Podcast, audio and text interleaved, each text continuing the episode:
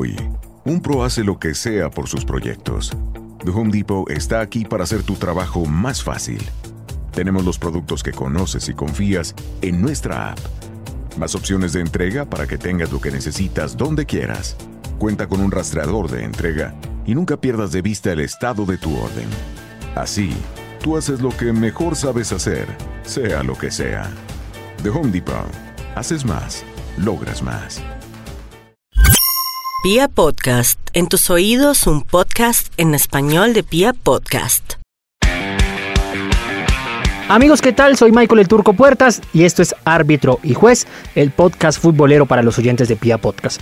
Se preguntarán por qué hoy no arranco tan arriba como en otros podcasts. Y es que el de hoy es un podcast muy melancólico, porque recordaremos a esos futbolistas que decidieron quitarse la vida en el pleno de sus carreras futbolísticas. A veces en el fulgor de los medios, de la exaltación del deporte en sí mismo, nos olvidamos que los futbolistas también son personas, que también tienen sentimientos, altibajos, decepciones, y que sobre todo en el tema emocional es muy difícil descifrar a una persona y las decisiones que puede tomar con respecto a su vida. Tal es el caso de Robert Enke, portero alemán, nacido el 24 de agosto del año 77. Tuvo una trayectoria muy amplia en el fútbol europeo, estuvo en el Borussia Mönchengladbach, en el Tenerife, en el Benfica, en el Hannover, y el paso por el Barcelona de España no fue muy afortunado para él. Tuvo varias presiones de los entrenadores, de sus propios compañeros que decían que no tenía manos por un par de actuaciones desafortunadas en el campeonato español, y eso le generó una presión muy fuerte a Enke. Eso sumado a la muerte de su hija Lara, de dos años de edad recién, lo llevó a una atmósfera depresiva muy grande y obviamente que buscó una salida y fue a arrojarse a un tren en la ciudad de Hannover, en que era un gran portero, tenía la proyección incluso de atajar el Mundial de Sudáfrica eh, para la selección alemana, pero pues obviamente esa decisión que tomó truncó su vida, su carrera y generó una conmoción en el fútbol alemán. Recordemos esos últimos momentos de Robert Enke antes de quitarse la vida el 10 de noviembre del año 2009 con solo 32 años de edad. Para Vikia gegen Enke. Truchowski gegen Enke. Fantastisch die Leistung des 96 Keepers in dieser letzten großen Szene dieses Spiels. Vor allem hier, dieser zweite Schuss von Maravikia.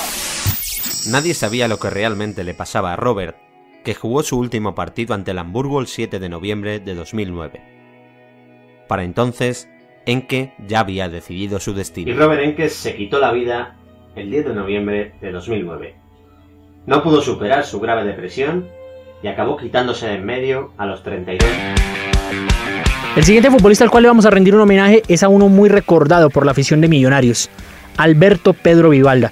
Nacido el 12 de febrero del año 56 en la Argentina, arquero surgido en las inferiores de River, campeón con el River de Ángel Laurón en un partido bastante polémico por allá en el 81, en plena huelga de futbolistas. Terminaron jugando los juveniles y dando la vuelta olímpica a los juveniles. Después fue a Racing Club, estuvo en Platense, estuvo en Ferrocarril Oeste, pero uno de los grandes pasos fue obviamente por la escuadra albiazul. Estuvo entre el 82 y el 85 en Millonarios. De hecho, se dice que él fue el precursor de las locuras de René Higuita, que Higuita lo toma como inspiración para actuar de esa manera tan alocada bajo los tres palos. Regresa al fútbol argentino y en el año 90, siendo muy joven, apenas con 33, 34 años, decide marcar el final de su carrera. Sobre todo motivada por los problemas emocionales. Vivalda era un tipo con muchas depresiones, con muchos conflictos emocionales, muchos conflictos familiares y eso le generaba episodios depresivos dentro de las concentraciones que obviamente no lo dejaban jugar de la mejor manera. Precisamente sumido en una de esas depresiones por cuenta de las deudas, por cuenta de los conflictos familiares, decide arrojarse a un tren en la estación de Vicente López, cercana a la cancha de Platense, el 4 de febrero del año 94 y acaba con su vida uno de los grandes arqueros de la historia del fútbol colombiano y que marcó un hito en la afición del 15 veces campeón de Colombia. Recordemos entonces cómo se dio la muerte de Pedro Alberto Vivalda. En 1979 pasó a Racing y en 1982 José Omar Pastoriza lo llevó a Colombia. Ídolo en Millonarios de Bogotá, junto a Juan Gilberto Funes, dicen que fue el gran inspirador de René Higuita. En 1990 se despidió del fútbol en Racing. Un retiro prematuro relacionado más con sus bajones anímicos que con su edad. El 4 de febrero de 1994, abatido por los problemas familiares y económicos, se arrojó al paso de un tren en la estación Vicente López. Alberto Vivalda tenía 37 años.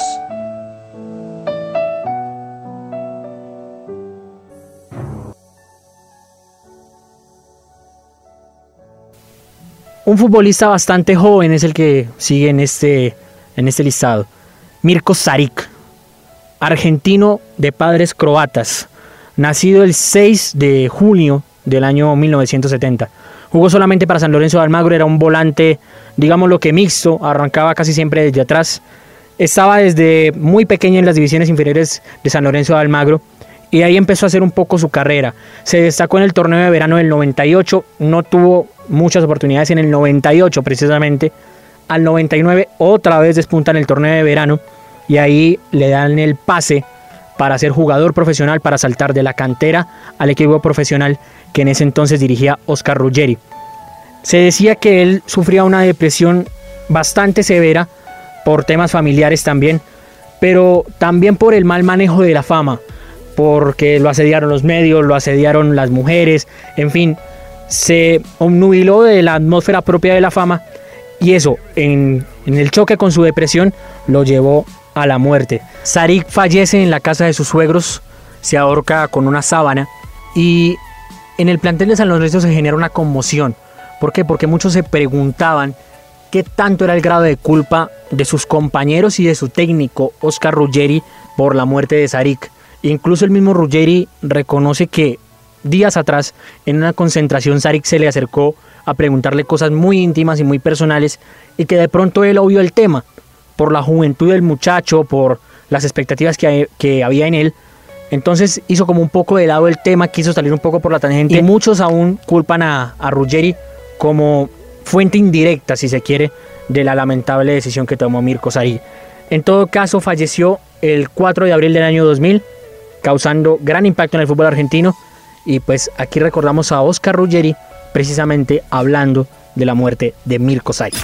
Una mañana estoy en mi casa levantándome para, para, irme para el entrenamiento y me llama Gregorio diciéndome se, mató Mirko. Y yo digo, ah, déjate joder, le digo. No, me dice, venite que se mató Mirko. Voy a creer, no voy a creer. Como que nos avisó, viste, a todos. El cuarto futbolista al cual vamos a hacer referencia es de nacionalidad chilena. Era uno de los grandes baluartes de aquella generación que se gestó a mediados de los 90 y que terminó en la clasificación a Francia 98, en la que estaba Marcelo Salas, estaba Bamán Zamorano como estandartes de esa nueva generación chilena. Estamos hablando de Raimundo el Mumo Tupper, nacido el 7 de enero del año 69, ídolo total de la Universidad Católica, del equipo franjeado de Chile. Era un lateral que no solamente infundía respeto cuando marcaba por la banda, sino que en la proyección hacia el ataque era bastante interesante, era muy rápido, tenía muy buena pegada, tenía muy buen sentido de orientación a la hora de centrar la pelota, tenía un equipo magnífico al lado también, porque tenía por ejemplo al Beto Acosta, tenía a Gorosito, tenía Marcelo Bartichotto, era una gran banda esa Universidad Católica de mediados de los 90 que se recuerda mucho aquí en Colombia por la eliminación que propicia a la América de Cali en el Pascual Guerrero en la Copa Libertadores del 93. En el año 95, la Universidad Católica se va a hacer su pretemporada de mitad de año a Costa Rica a jugar con la Liga Alajuelense y con el Deportivo Saprissa. Estaba hospedado en el Hotel Colón de San José y en una de las habitaciones se notó un movimiento extraño los compañeros de Tupper no imaginaron que podía ser el mismo Mumo encima de la ventana prácticamente a puertas del suicidio. Nadie advirtió y lo que se sintió fue la caída, el golpe seco de Tupper contra el asfalto que le provocó inmediatamente su fallecimiento. Tupper fue velado en San Carlos de Apoquindo en la cancha de la Católica con una multitud de gente rodeándolo, con toda la familia del fútbol chileno rodeando su, su féretro y pues en una despedida bastante conmovedora por cuanto que unió a toda la familia del fútbol austral en torno a una tragedia como la muerte de Raimundo Tupper. Recordemos entonces esas voces de sus, de sus compañeros, sobre todo de Marcelo Pablo Bartichotto, contando los instantes finales de Raimundo Tupper en Costa Rica.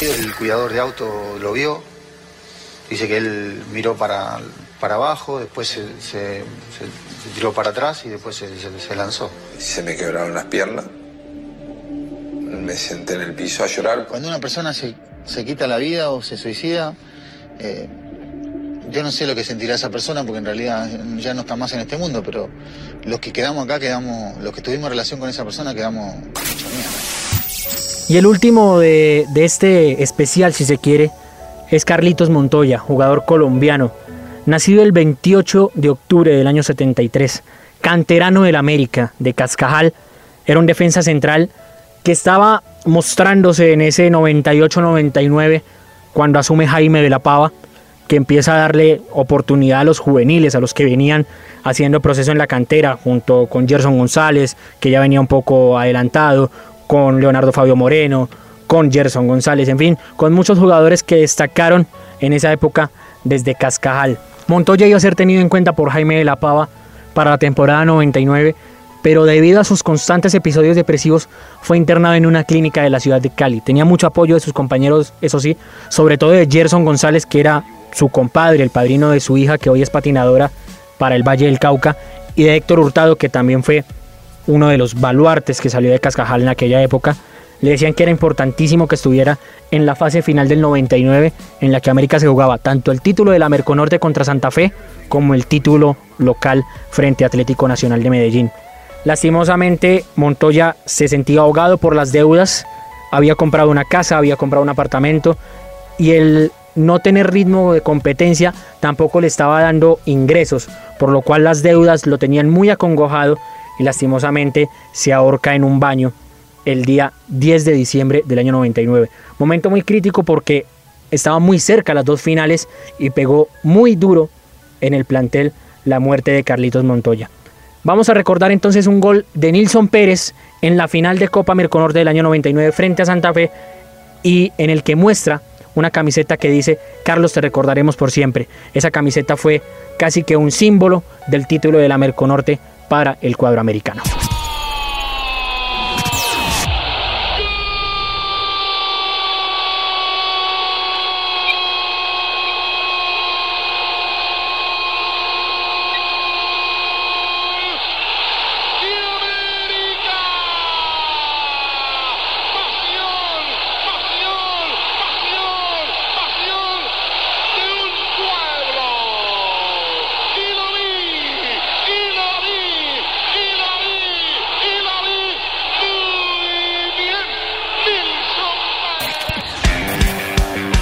Como lo decíamos al comienzo, a veces nos olvidamos que los futbolistas son seres humanos que tienen tristezas, alegrías, en fin, sufren las mismas cosas que cualquier ser humano, tienen las mismas tristezas y decepciones que cualquier ser humano. Y en un mundo tan competitivo y donde la presión mental es tan fuerte como en el fútbol, pues hay que tener un manejo emocional muy, muy puntual sobre los profesionales de este deporte. Estos casos lamentablemente tomaron decisiones radicales, terminaron con su vida en pleno fulgor de sus carreras y pues hoy lo recordamos en este podcast de árbitro y juez. También es imposible abstraerse de la realidad y es que hemos hablado mucho de suicidio en los últimos días en nuestro país y pues obviamente había que traer a colación estos casos para recordar que si bien el mundo del fútbol tiene muchas alegrías y nos ha dado muchas alegrías, también hay momentos que no han sido muy gratos y sobre todo sus profesionales, sus protagonistas también tienen momentos de debilidad, momentos de dolor y que pues obviamente hay que recordarlos en espacios como árbitro y juez. Yo soy Michael el Turco Puertas, arroba un mequetrefe más en Twitter. Ahí podemos hablar de fútbol, si tienen temas nuevos, si de pronto recuerdan algún otro caso de futbolistas que se me hayan escapado para este especial, bienvenido es todo aporte que sirva para enriquecer este canal dedicado a los amantes de la pelota que se llama Árbitro y Juez y que le escuchan a través de piapodcast.com. Buen viento, buena mar y buen camino para todos.